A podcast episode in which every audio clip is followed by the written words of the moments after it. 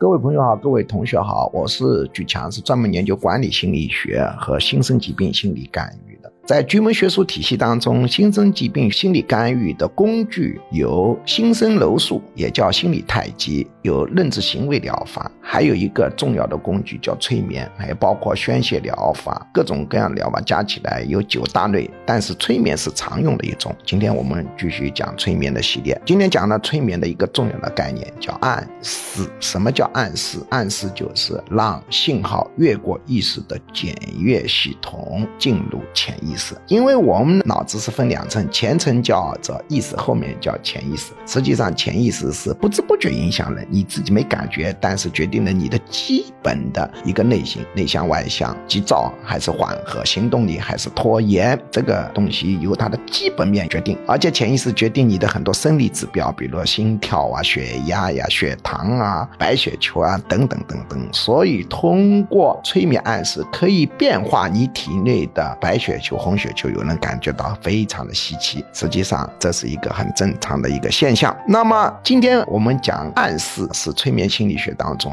一个极其重要的概念，因为催眠是越过意识的检阅作用最强有力的工具。催眠只是属于暗示的一种，暗示常用的手法有十九种手法。而催眠只是最厉害的一种，或者说相对来说是最厉害的之一。但我认为它是最厉害，这个学术上可以争议。那么什么叫暗示呢？比方说举个例子，现在我在这里拍视频，周边有好些同学，我叫这些同学，喂，你们把衣服脱了，那么这个不就是明示吗？那么把衣服脱了嘛，有人很随和，有人很扭捏。比如说女孩子就一般不太愿意脱衣服的，虽然里头还有衣服，但是脱衣服本身它是。有一种负面感觉的。那么，什么叫暗示呢？就是不是用嘴巴来说脱衣服。举个例子，哎呦，怎么这么热啊？我自己脱一件。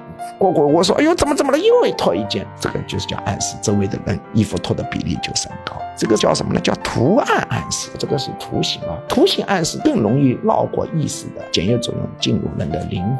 比如说，你跟你儿子说，你要好好考啊，考到局教授的母校复旦大学去。复旦大学好啊，这个就叫明的嘛，明示嘛。你呢，弄个复旦大学的年画，上面有个美女图，这里一个美女图，哪里一个美女图？啊，你没有明的说啊，复旦大学美女如云，就给他是个暗示。当然，这个是要你儿子是喜欢美女，也要排除这个同性恋。他就是暗示，他的学习积极性就高起来，说服力更强。等他到了复旦大学以后，发现不是这么回事，他已经考进了，这个事情也完了。我们这种暗示呢是很多的，这个就叫图画暗示。前面举的例子，你把他注意力引到这边去，然后呢让他开一个。洞这边进去啊，我在上讲讲过暗示，还有的是什么东西呢？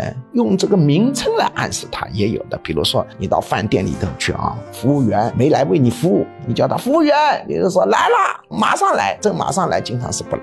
那么你怎么样的叫他快点来给你服务？你可以给他一个头衔暗示的一个方法。你比如说，你冲着女服务员，你大声喊一句“女菩萨，来帮我倒下水”，这个服务员十个当中有七个会听得暗中发笑。哦哟，我成了女菩萨。你去试一下了，你连试十次，然后算一个平均数，你会发现比直接喊服务员来倒水速度就加快了。一次说不准的啊，你十次概率的规力就出来了。因为你说他是菩萨，菩萨是要干什么？菩萨要助人为乐，这就是一个头衔暗示。我呢做过纪委书记，我审查人的时候，有一次有一个人贪官啊，在地上撒污来，他是局长，他不起来了，人家呢就叫不起来，一审他他就撒污来，我呢就容易叫他起来，我不叫他某某名字，我叫他的头衔了，张局长，而且他是教育的，张老师，张老师，张局长就一个暗示，张老师，张局长怎么能躺在地上去呢？他就很容易起来。有人说那碰到男的呢，男的怎么办？叫活。